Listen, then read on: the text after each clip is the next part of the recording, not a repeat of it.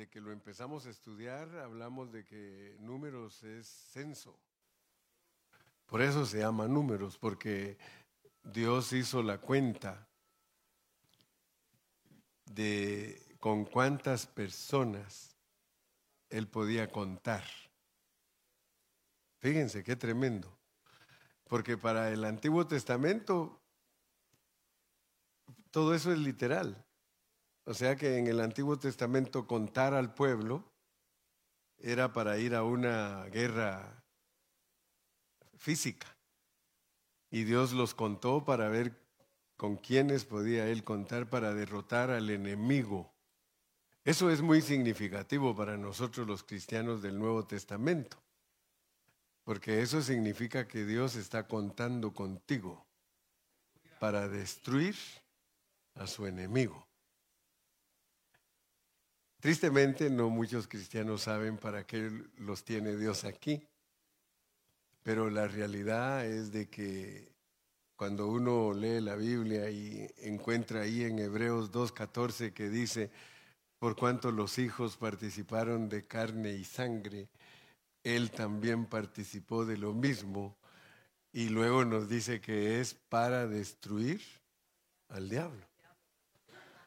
Ahora fíjese que toda la gente tomara la posición que Dios le ha dado, ¿cómo sería este mundo? Porque todos estaríamos conscientes que nos puso aquí para derrotar a su enemigo. Y por eso el libro de números nos ha introducido en un sinnúmero de, de cosas profundas, ¿verdad? Porque si Dios nos puso aquí en este mundo para destruir a nuestro enemigo, nosotros tenemos que extender nuestro pensamiento detrás de la cortina. Porque a nosotros nos pusieron de este lado de la cortina, que es el tiempo. Pero detrás de la cortina está lo que no es el tiempo. Detrás de la cortina está la vida espiritual, la vida eterna. Y entonces eso nos debe de hacer pensar, eso debe de transportar nuestro pensamiento al día de ayer, porque así lo pone la Biblia, dice que Jesucristo es el mismo ayer, hoy y por los siglos. Entonces cuando uno lee el libro de Job y Job nos dice, somos de ayer. Pero los días que estamos viviendo aquí, dice, son una sombra. Entonces eso nos debe de ejercitar nuestro espíritu y decir, hay un propósito por el cual Dios nos puso aquí entonces. Porque hay que derrotar a un enemigo. Pero ¿qué si el enemigo les está ganando a todos? El enemigo, sí, sí, de verdad muchos están derrotados, totalmente. Y lo más tremendo, cristianos, cristinos, derrotados. Cuando nosotros deberíamos de ser ese pueblo victorioso, para que se cumpla pues lo que dice la Biblia, porque Pablo dice en Romanos, en breve Satanás estará debajo de vuestros pies. Pero ¿qué si a veces es al revés? Satanás nos tiene a nosotros a sus pies, debajo de sus pies.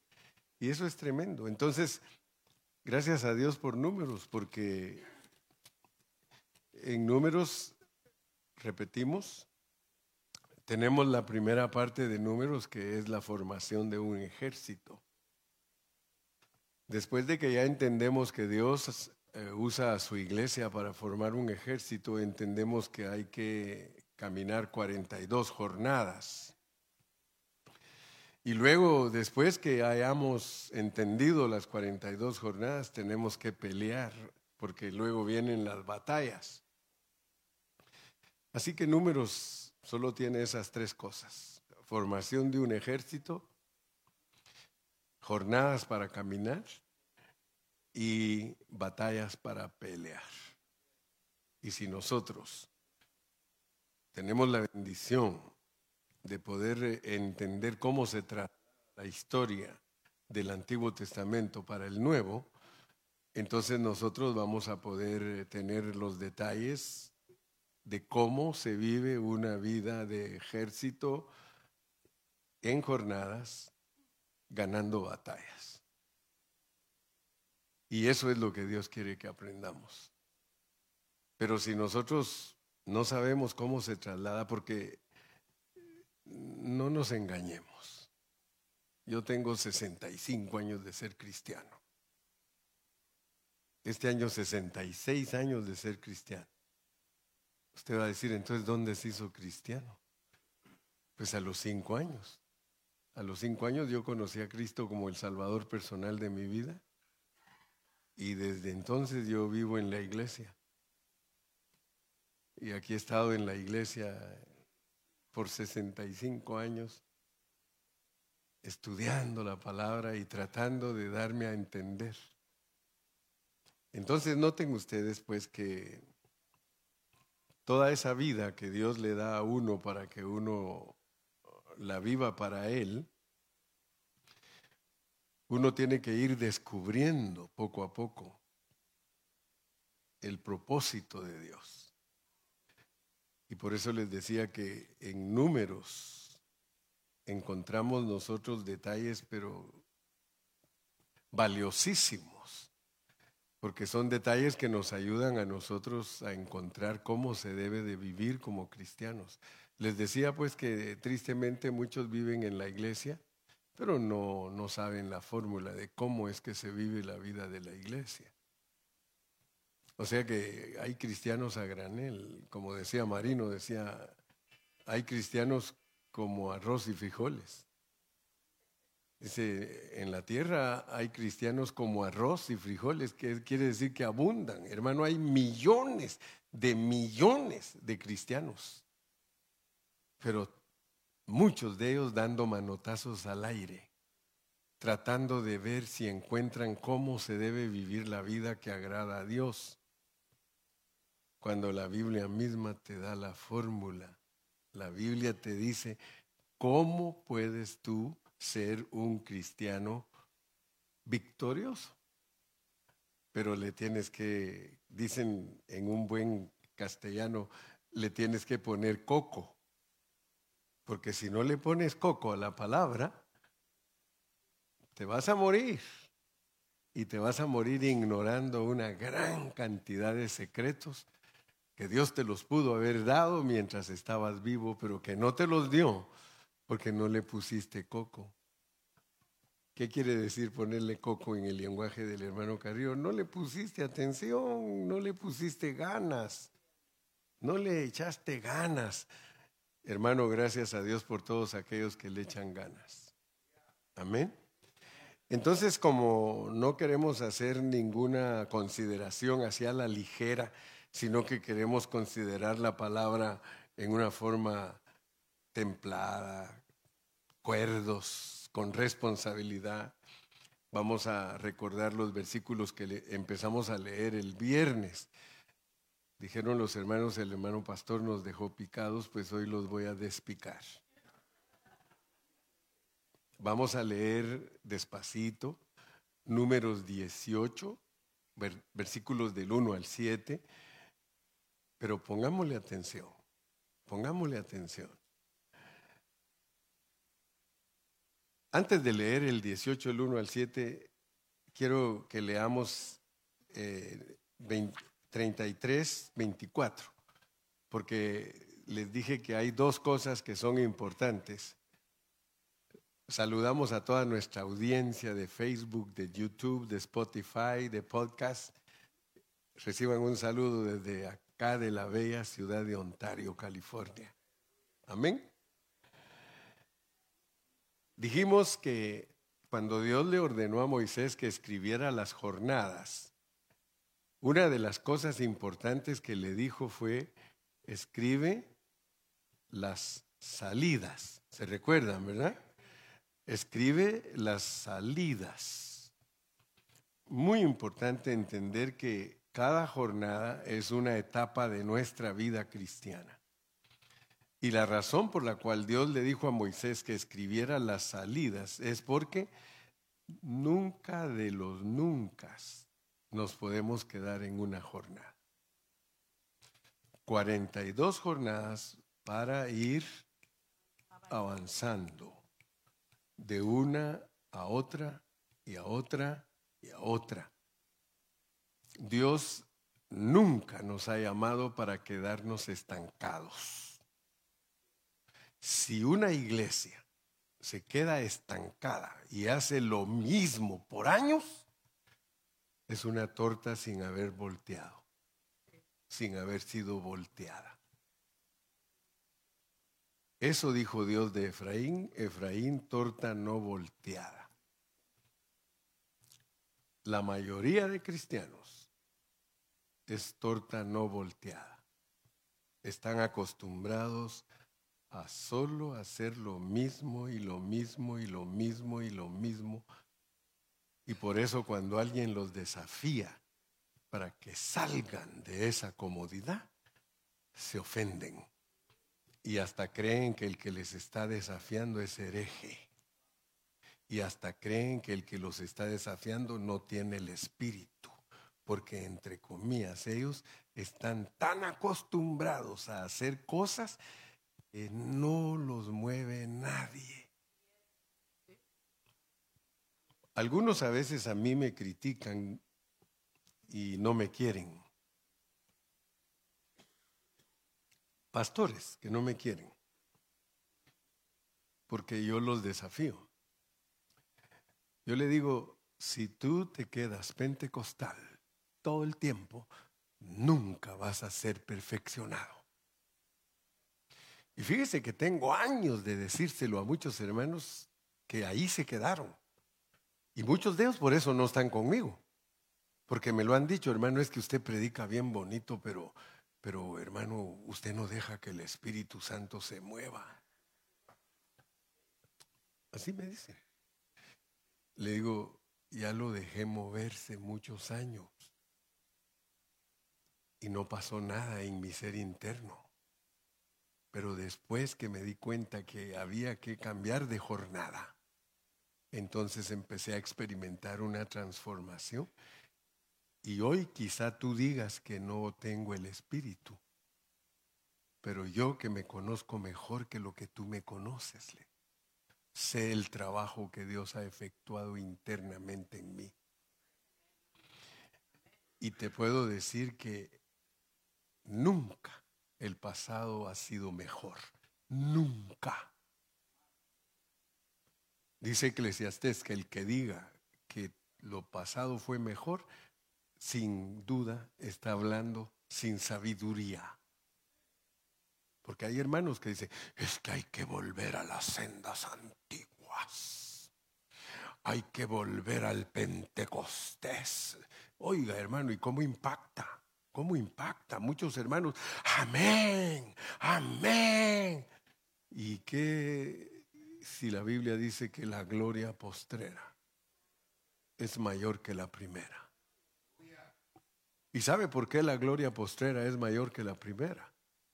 Porque la gloria postrera, hermano, va a expresar la vida de Cristo totalmente, mientras que si usted hace un recuento, allá en los primeros tres siglos, hermano, fue cuando la iglesia se degradó totalmente.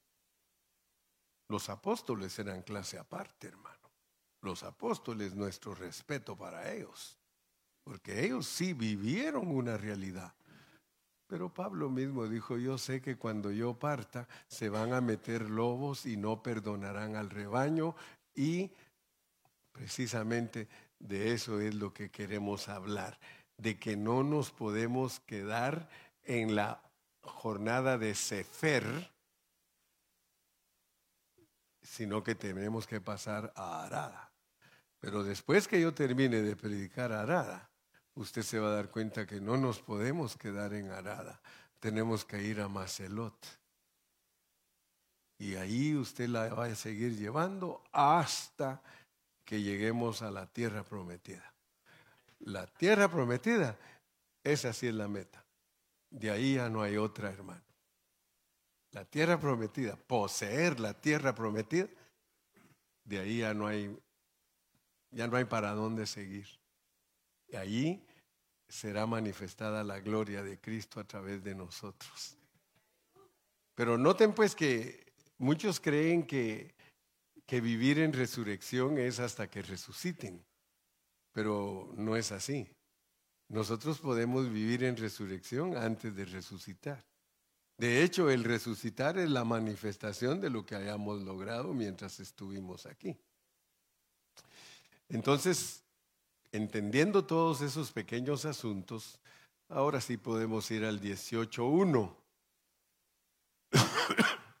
Perdón que, que tosco, dice aquel. Perdón que tosco, que toso. Este, habíamos hablado el viernes, empezamos diciendo que todo el tiempo Dios le hablaba a Moisés. Todo el tiempo. Jehová dijo a Moisés, Jehová dijo a Moisés, Jehová dijo a Moisés. Pero de repente ahora nos encontramos con algo diferente. Jehová dijo a Aarón. Jehová dijo a Aarón. Entonces, tenemos que entender que, que la forma de hablar va a cambiar. Porque ahora le va a hablar al ayudante. Todos estábamos acostumbrados a oír que hablaba con el técnico. Les puse ejemplo del técnico el viernes. Hablaba con el técnico, en ese caso Moisés era el técnico. Pero después dijo, voy a hablar con el asistente. ¿Verdad? Porque este asunto de la vida de la iglesia así es. Siempre hay un técnico y siempre hay asistentes y siempre hay ayudantes y siempre. Pero les puse el ejemplo de que en ningún país, cuando la selección pierde, les dije que nunca despiden al portero, ni al defensa, ni al alero, ni al delantero, sino al técnico. Porque él es el que lleva toda la responsabilidad del equipo. Y si ese equipo no funciona, el técnico no sirve. Qué tremendo, hermano, porque esa es una ley que ningún país la evita. Cada vez que viene a jugar a, jugar México o al Tri, a jugar a algún país a las mundiales y, perdieron, no quiere ni regresar el técnico. Él quisiera, si es de España, de ahí mismo irse para España. Si es de Argentina, de ahí mismo irse a Argentina, pero no, lo están esperando los jefes del técnico y lo están esperando para correrlo. Entonces, dijimos que Jehová dijo a Aarón, tú y tus hijos y la casa de tu padre contigo, llevaréis el pecado del santuario. Llevaréis el pecado del santuario. Fíjese que esas son escrituras antiguo testamentarias, pero los cristianos muchas veces no saben qué significan para ellos. Pero ahí está diciendo categóricamente que los líderes tienen que llevar el pecado de la iglesia. Los líderes. Si yo soy un líder verdadero, yo llevo el pecado de la iglesia. Ustedes están contentos de, ah, qué bueno que al pastor le caiga todo y, y que el pastor sea el culpable de todas mis desgracias y todo. Por eso les dije, hay cristianos que no saben cómo se traslada el, el Antiguo Testamento al Nuevo. Y por eso es que no saben cómo vivir la vida cristiana, pero aquí yo estoy bien consciente. Dice, la casa de tu padre llevaréis el pecado del santuario y tú y tus hijos, o sea que todos los que me ayudan, todos mis ayudantes, los ancianos, los diáconos, los maestros, los que recogen la ofrenda, los que cantan, todos ellos representan a mi familia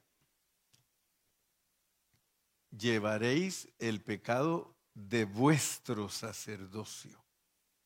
O sea que el pecado del santuario se vuelve el pecado de nuestro sacerdocio. Ahora, si yo no sé cómo se interpreta la Biblia, yo voy a decir, Señor, ¿y, ¿cómo está este negocio? ¿Cómo me vas a echar tú la culpa a mí si todos estos se portan mal? Pero nosotros vamos a entender cómo funciona ese asunto.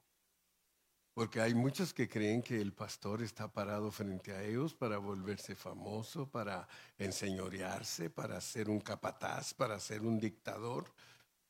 No, mi hermano. Estar frente a la congregación es una responsabilidad grandísima que mejor hubiera sido no meterme.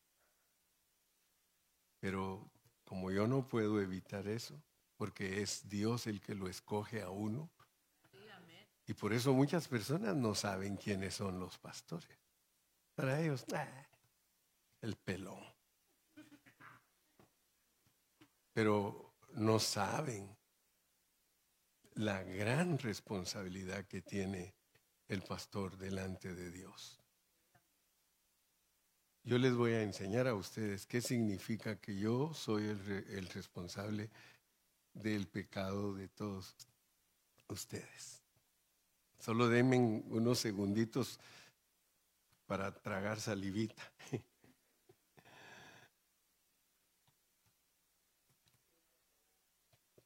Fíjese que para entender esto tendríamos que leer en el libro de Ezequiel y vamos a ir a leer el capítulo 33 para que ustedes entiendan cómo funciona ese asunto de que yo llevo el pecado de ustedes.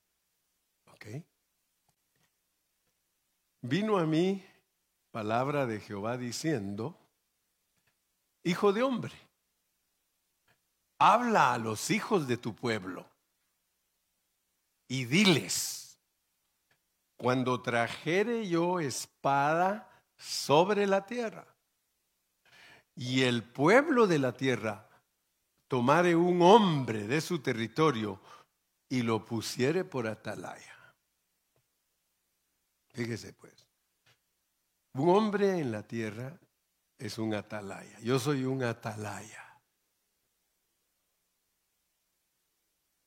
Un velador. ¿Qué? Guachador en, en Spanglish. Ah, no sé, aquí hasta Spanglish hablamos. Púchale. Guachador. Hijo de hombre. Habla a los hijos de tu pueblo y diles, cuando trajere yo espada sobre la tierra. O sea que Dios anuncia sus juicios. Dios anuncia cuando va a tratar con la gente. ¿Y a quiénes usa para que la gente sepa lo que viene? A los pastores. Yo no soy como aquel pastor que decía, a mí se me hace que ustedes no. Porque ese es donde sospecha. A mí se me hace que ustedes, ese es donde sospecha, no. Cuando el hombre es de Dios, Dios le muestra muchas cosas por medio de la palabra que han de venir. Cuando Dios escoge, cuando el pueblo escoge un atalaya, dice, y trajere yo espada sobre la tierra, y el pueblo de la tierra, Dice, y él viere venir la espada sobre la tierra y tocare trompeta. Fíjese que en la Biblia todo tiene significado. Trompeta es anunciar. En la Biblia trompeta es predicar. Dios nos ve a nosotros los predicadores como trompetas. O sea que por eso dice que las trompetas no tienen que dar sonido incierto. O sea que los soldados en el ejército saben el sonido de la trompeta, qué significa. Si lo tocan de una manera, él sabe qué están anunciando que, tiene que hacer el ejército. Mayormente cuando es que el enemigo está ya atacando, yo creo que todos. Ok, pero notemos pues porque Dios nos habla a nosotros por parábolas. Por medio de parábolas dice, y él viene venir la espada, o sea que el profeta ve que, el atalaya ve que, que viene espada sobre la tierra, y tocar el trompeta y avisar al pueblo Cualquiera que oyere el sonido de la trompeta y no se apercibiere, y viniendo la espada lo hiriere, su sangre será sobre su cabeza. El sonido de la trompeta oyó y no se apercibió. Su sangre será sobre él, mas el que se apercibiere librará su vida. Pero si el hermano Carrillo, si el hermano Carlos, si el hermano Dani, si el hermano Ramón, si el hermano Gilmar, si el hermano Héctor, ah, a usted también lo voy a incluir. Si la Ilma, uy, Dios santo,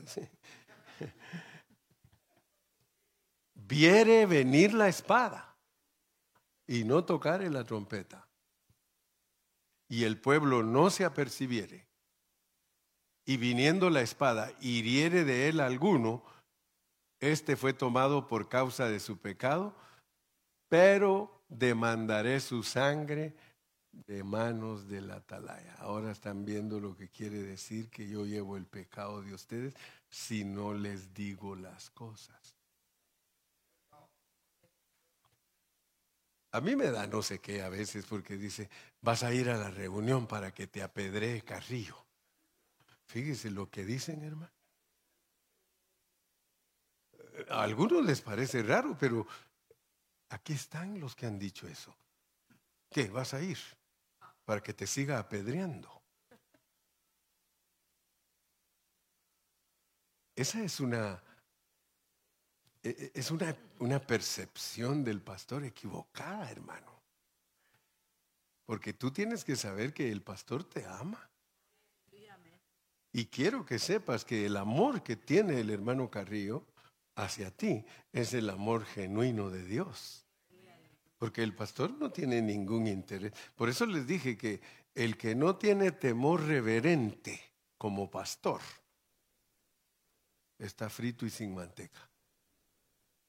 Porque si el pastor no tiene temor reverente, le va a decir cualquier cosa a las ovejas para salir del apuro.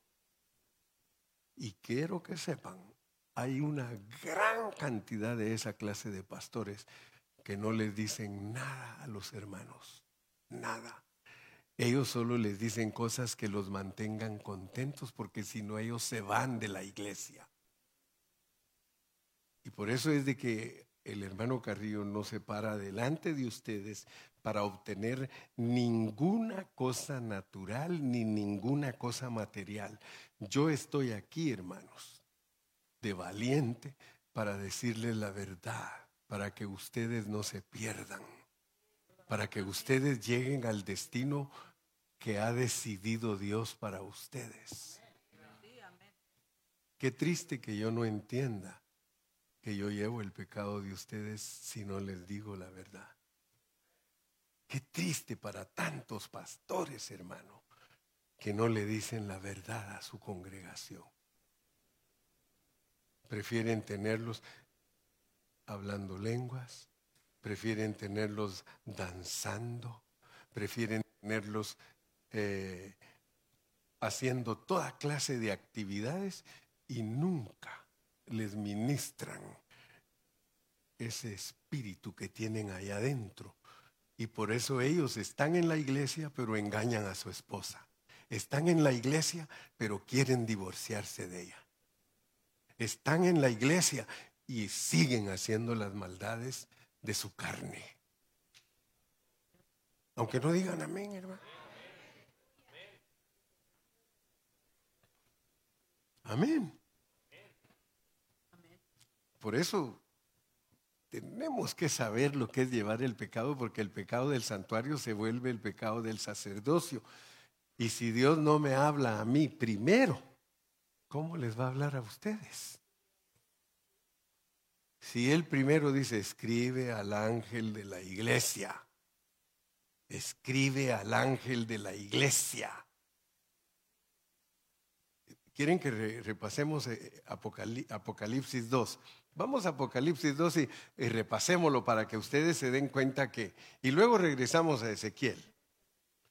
Y luego regresamos a números. Pero miren Apocalipsis.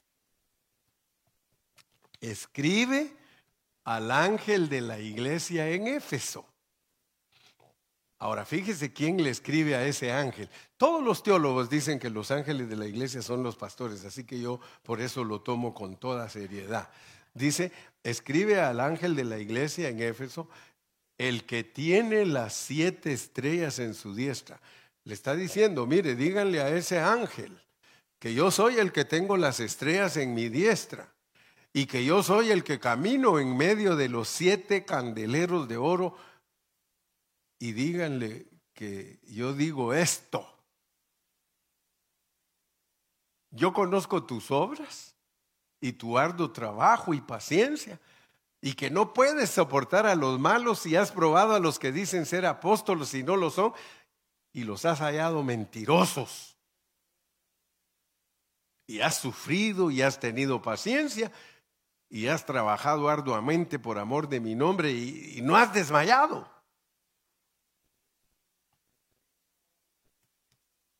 O sea que el hermano Carrillo se puede portar bien, puede tratarlo bien a usted, puede mandarle ofrendas a los pobres, ayudar a los pastores, pero aún así dice Dios, pero tengo contra ti. Pero tengo contra ti que hace tiempos que todo lo haces automáticamente. Ya, ya, no lo haces con amor. Ya, ya te saliste del propósito. Mire qué tremendo es para mí, hermano. Porque ahí me está hablando a mí. No, si el mensaje hoy es para mí, qué bueno, dice usted, ah, qué bueno, que le caiga, que le caiga, que le caiga. Pero el mensaje es para mí. Para que ustedes vean que yo no solo les predico a ustedes, yo le predico al hermano Gilberto. Tengo contra ti que te has vuelto un rutinario. Ahí pasas frente a todos, jai, jai, jai, pero ya ni amor tienes. Buenos días, un abrazo, pero ya no tienes ni amor. Uy, uy, uy, cututuy. Ya no tienes amor. Regresemos pues entonces a números 18.1. Números 18.1. Jehová dijo a Aarón, y tú y tus hijos, la casa de tu padre contigo, llevaréis el pecado del santuario, y tú y tus hijos contigo llevaréis el pecado de vuestro sacerdocio. ¿Por qué creen ustedes que dice que el que anhela obispado buena cosa desea? Pero es necesario que sea así, así, así, así, así. No os hagáis maestros. ¿Por qué? Porque mayor condenación traeréis. Yo me recuerdo de una vez que estaba predicando el hermano Jimmy Swaggart, dice que andaba un hermano en el infierno, andaba sacando cabezas y, y sacaba cabezas de ahí, sacaba cabezas del fuego. Y, que le dijo el ángel, ¿y qué andas haciendo? Buscando a mi pastor. ¿Y, ¿y cómo? Es que si yo estoy aquí, él tiene que estar aquí. Wow. Hermanos, qué tremenda responsabilidad. ¿Se fijaron ustedes que dice que de, de, de Sefer, Sefer, se fueron para Arada? Arada quiere decir temor reverente. ¿Por qué está después de Sefer y después de Seelata? Esas jornadas se elata, fer y luego arada. Fíjense, si ustedes le ponen atención a la jornada de Seelata, wow, ahí se queda uno asustado. Dios castigó la falta de fe de los hijos de Coré. La rebelión la juzgó, pero tremendamente mató a los príncipes que dieron mal reporte.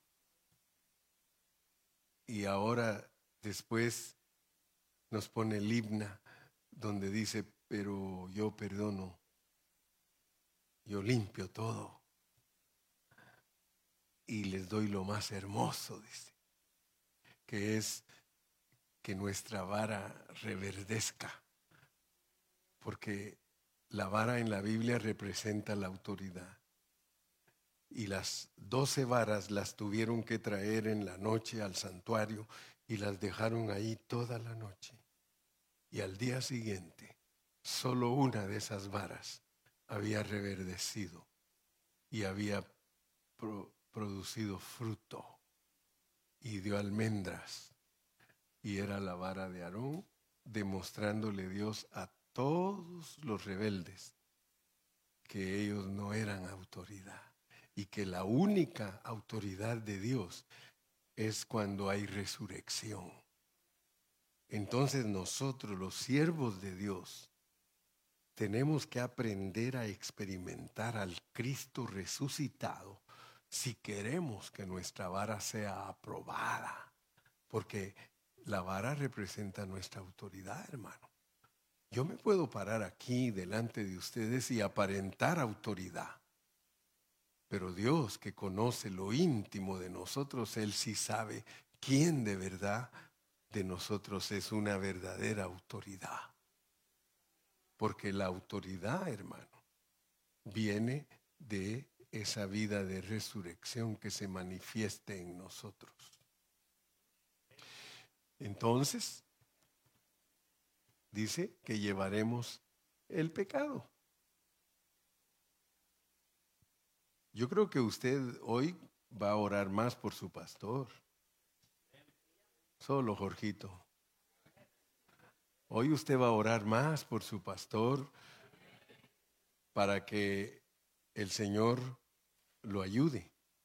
Fíjese que Pablo entendía todo esto que yo estoy predicando. Vamos a leerlo en Hechos. Vamos a ir a Hechos capítulo 20. Hechos 20 y ustedes se van a dar cuenta que el apóstol Pablo, él sabía todo esto. Ahí desde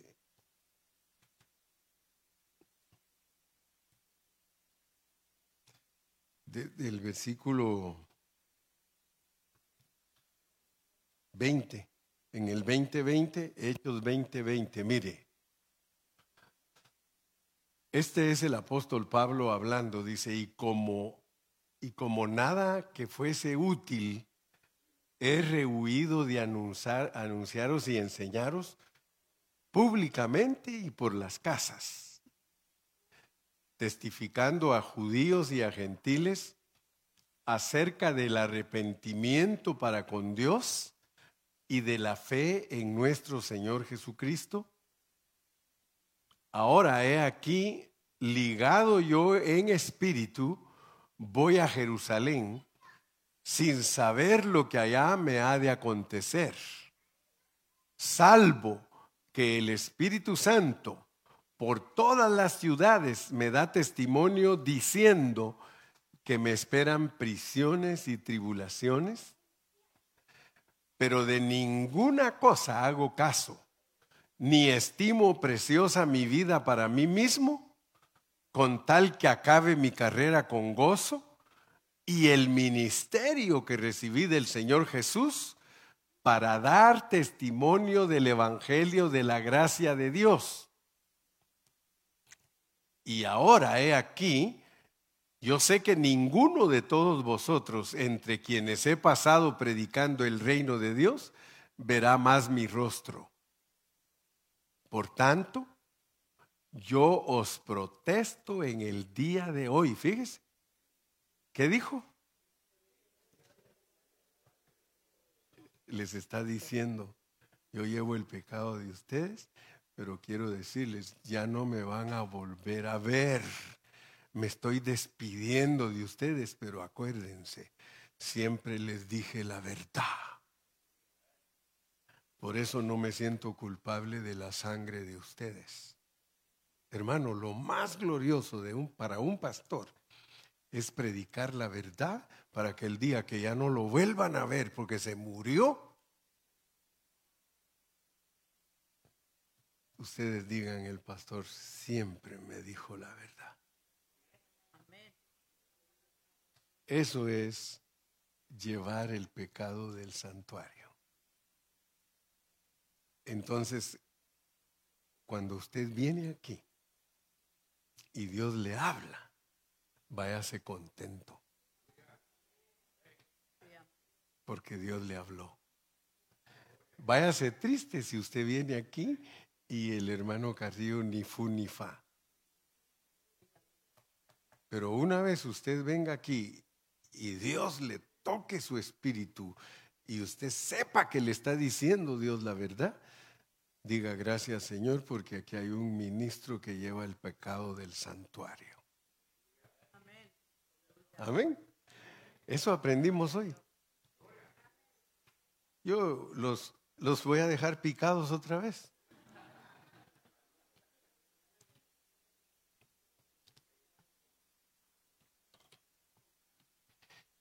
El Señor, hermano, nos ha puesto a nosotros como atalayas. El Señor nos ha puesto como pastores. Y por eso, por eso solo le voy a predicar dos minutos a usted.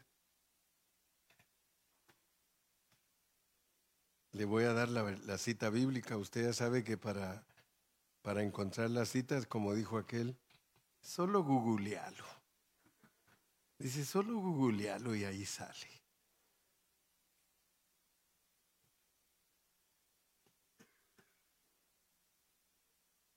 Vamos a ir a una cita bíblica, a Hebreos, ahorita se la doy, ya lo googleé, Hebreos 13, 17. Y por eso le dije, solo le voy a predicar dos minutos porque todo el mensaje era para mí. ¿A cuánto les gustó el mensaje para mí? Ahora va para ustedes. Dos minutos. ¿Obedeced a quiénes? Obedeced a vuestros pastores y sujetaos a ellos, porque ellos velan por vuestras almas como quienes han de dar. ¿Cómo no vamos a dar cuenta si dice que hay que llevar el pecado del santuario? ¿Cómo no voy a dar cuenta si el Señor me va a decir, a ver, a ver, a ver, siéntese? Con que buscando galardón, ¿no? Ya, va a decir, con que buscando galardón, ¿no? Ah, qué bonito. A ver qué, qué hizo. Muéstreme a ver qué hizo. Señor, pero que me... No, nada de cuentos. Pero qué bonito si el Señor me dice, siervo, en lo poco fuiste fiel, en lo mucho te pondré. Ah, entra al gozo de tu Señor. Qué alegría, hermano. Qué gozo más grande para un pastor que Dios lo califique y lo haya encontrado apto. Dice Pablo a Timoteo, procura con diligencia presentarte a Dios aprobado como obrero que no tiene de qué avergonzarse, que usa bien la palabra de verdad. Amén. Ahí está nuestro galardón. Dice, como quienes han de dar cuenta para que lo hagan con alegría. Porque mire, el pastor se puede quejar y dice que no es provechoso para usted. Ahí lo dice, mire. Dice, obedeced a vuestros pastores, sujetaos a ellos porque ellos llevan el pecado del santuario y ellos van a dar cuenta de lo que les dieron de comer a ustedes. Pero ustedes sujétense para que Él trabaje contento, para que Él no se queje de ustedes. Imagínense un pastor, hermano, que yo a veces me da tristeza porque hay pastores que yo he platicado con ellos y me dice, hermano, no, si tuvieras la congregación que yo estoy cuidando, hermano, no hacen caso, no ayudan, hay que estarlos rogando para que hagan las cosas, hay que... Pero eso no es aquí, gracias a Dios. Eso no es aquí, gracias al Señor. Aquí todos, todos colaboran, todos están prestos, todos están deseosos, todos. que da risa, ¿verdad? Gloria a Dios. Cierre sus ojos, Padre. Te damos gracias en esta mañana por esta misericordia nueva que nos has mostrado. Yo quiero darte muchas gracias, Señor, porque nos has hablado por medio de tu bendita palabra. La hemos leído y la hemos entendido. Gracias que nos revelaste en este segundo mensaje de Arada. Nos has enseñado lo que es tener temor reverente cuando tú nos has delegado autoridad. Tú has delegado autoridad en nosotros los siervos y tú estás esperando que nosotros seamos esos atalayas que saben tocar trompeta, que cuando ven el mal que viene para tu pueblo, lo aperciben. Y entonces tu pueblo, Señor, puede salvar su alma. Señor, gracias porque nos has ayudado en esta mañana. Yo te, te ruego que bendigas a cada uno de los que estuvo aquí presente que esta palabra le aproveche, que al salir de aquí salga, Señor, edificado y que pueda decir, gracias, Señor, porque me hablaste. Señor, muchas gracias por tu grande amor hacia nosotros. Te pedimos que nos permitas seguir adelante. Ayuda a aquellos que no pudieron venir. Tú conoces los inconvenientes y sabes por qué no estuvieron aquí. Pero más que todo, queremos agradecerte el hablar divino a nuestra propia vida a mi vida, Señor, a mí, a Gilberto, gracias porque en este día me has hablado de la gran responsabilidad que tengo de pararme frente a tu pueblo y que tengo que ser para ellos un ejemplo, Señor, que ellos tienen que ver a Cristo en mí para que yo no tenga pérdida en el día que me juzgues. Padre, yo en el nombre de Jesús te lo agradezco y bendigo a todos los que están aquí en el nombre precioso de Jesús.